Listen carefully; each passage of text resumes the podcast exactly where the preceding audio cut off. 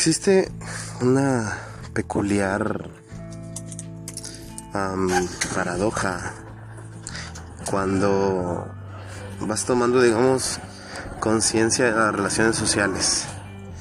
Es decir, dependiendo desde luego de tu personalidad, este, empiezas a tener que encontrar soluciones eh, para cómo socializar. Digo, hay personas a las que se les da naturalmente y habemos otros que tenemos que esforzarnos arduamente para poder eh, simular, como le dijo Maquiavelo.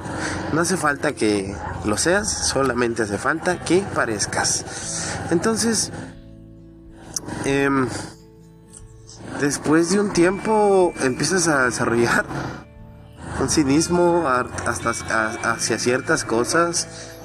Pues, espere, espere, espere, porque aquí está el, el todo lo que da. Muy bien, muy bien. Se escuchaba bueno. Ganas de regresar. Bien, entonces terminas por por eh, desarrollar apatía hacia el mundo exterior, porque ah, suceden tantas cosas buenas, tantas cosas malas en el exterior, que no podrías como estarte preocupando todo el tiempo de los niños con África. O sea, todos los días nos vamos a dormir sabiendo que hay personas que mueren de hambre diario. Que hay personas que mueren por falta de recursos en un hospital.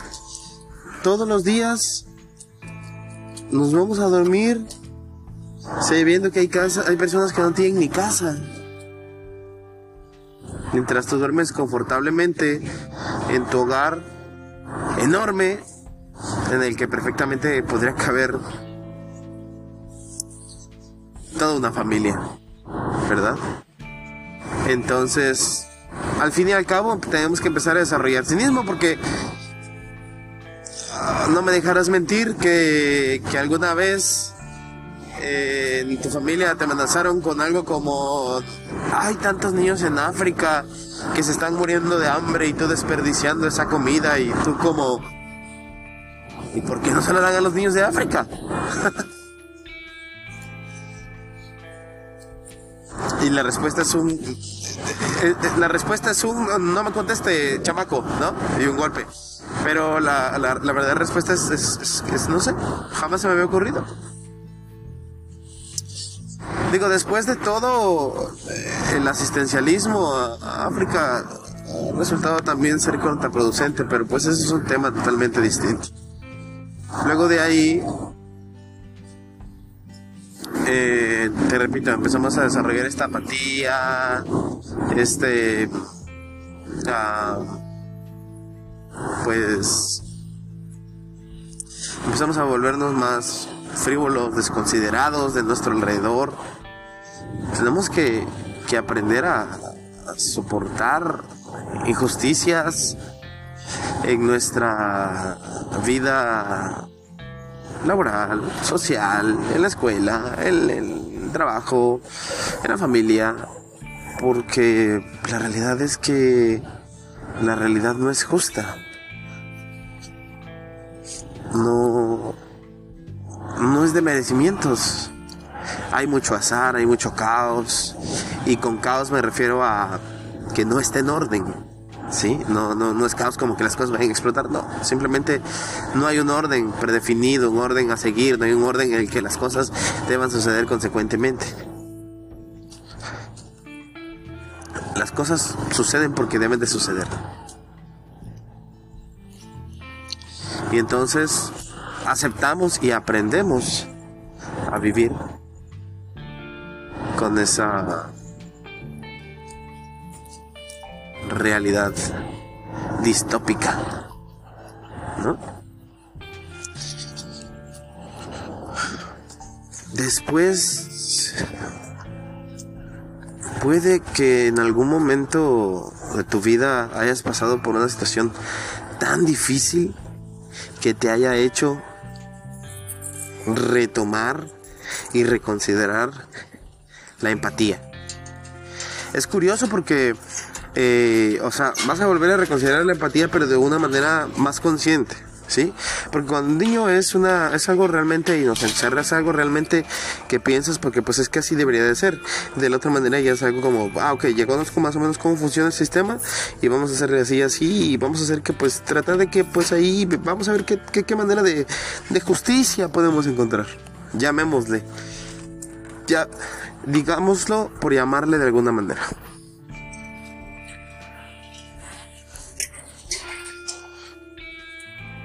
¿no? Entonces desarrollas un sentido de justicia, más que todo, ¿no? Entonces ya en base a eso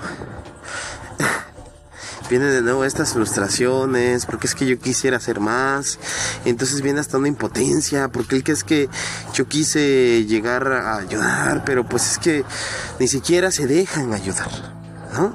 Yo sé lo que se siente, puta madre. Y les digo, no vayas a andar ayudando a alguien que no quiere ser ayudado. A alguien que, tal y como es, vive su vida y no ha pedido ayuda para cambiarlo. Y si es de esa manera, ¿quién eres tú para andarle diciendo qué hacer? Es complicado. Es...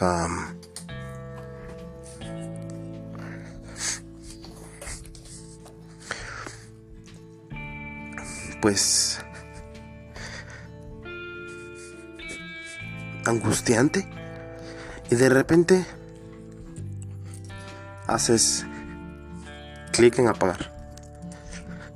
La cabeza no da para más.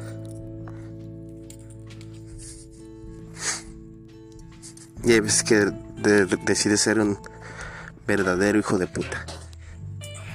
O sea, ahora no. Ahora no lo ignoras.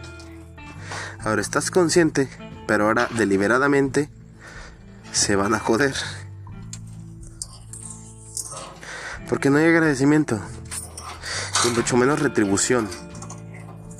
No hay balance, no hay reciprocidad. ¿Y por qué? Habría yo estar deponiendo más en la canasta.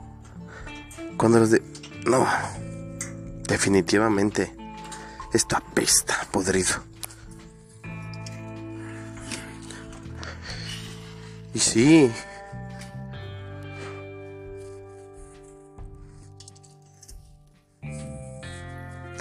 Aparece ese cinismo. O sea, de verdad es... Aparece...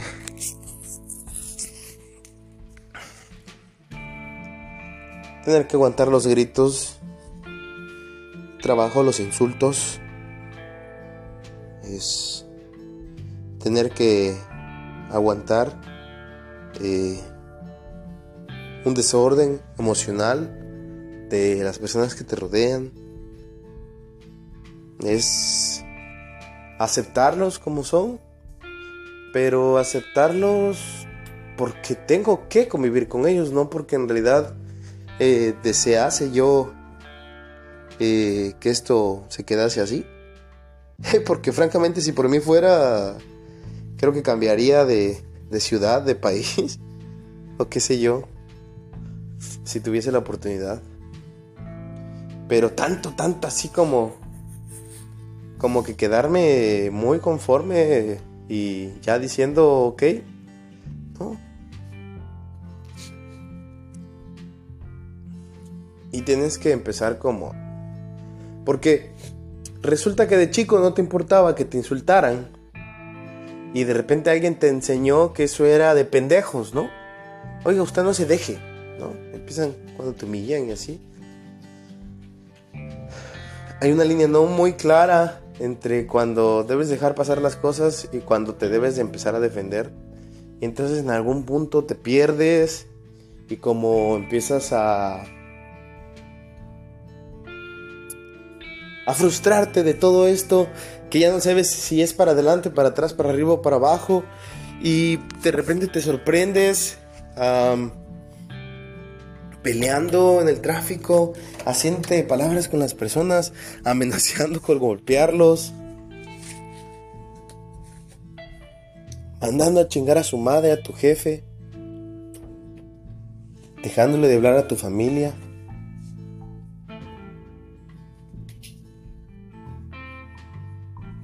El caos se manifiesta y vuelvo a lo mismo. Caos no como definición de, de, de desastre, sino de desorden.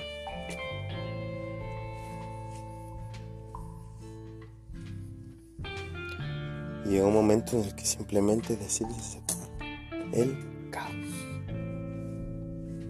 Porque imagínate estar peleando contra el caos todo el tiempo. Tratar de estar ordenando el caos todo el tiempo. Tratar de darle sentido a todo todo el tiempo. La energía se acaba, la energía es finita, tu tiempo es finito, tú eres finito.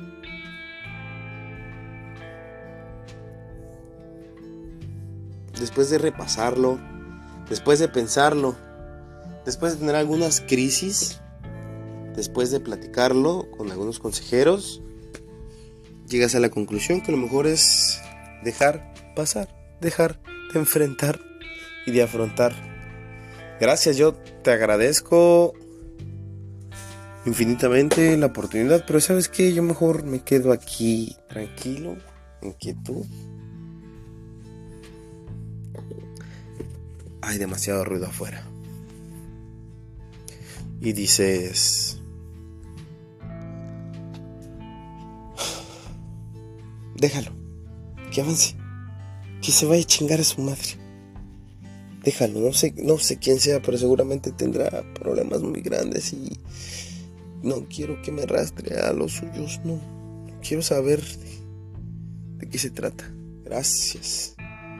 Gracias, pero, pero, pero, pero estoy bien como estoy.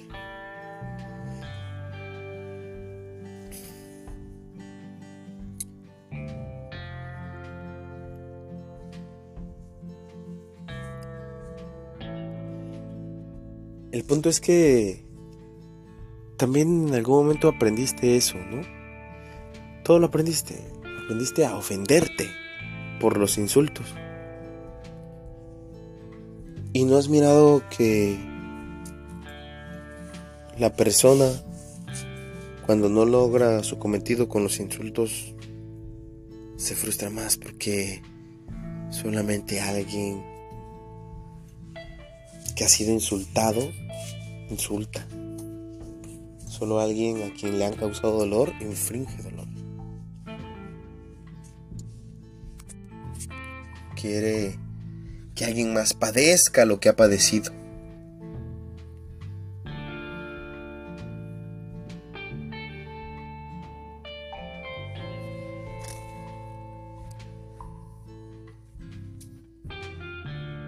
Pero si lograses canalizar, si lograses darle la vuelta y tener mayor control sobre esas emociones,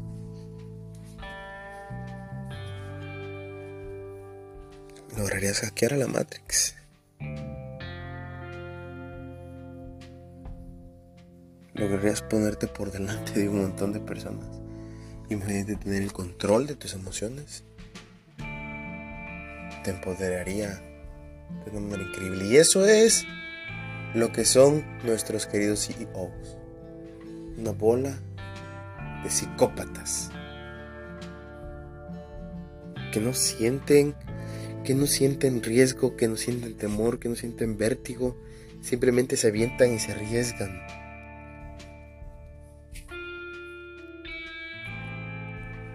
clave del éxito, clave de la tranquilidad, clave de la vida.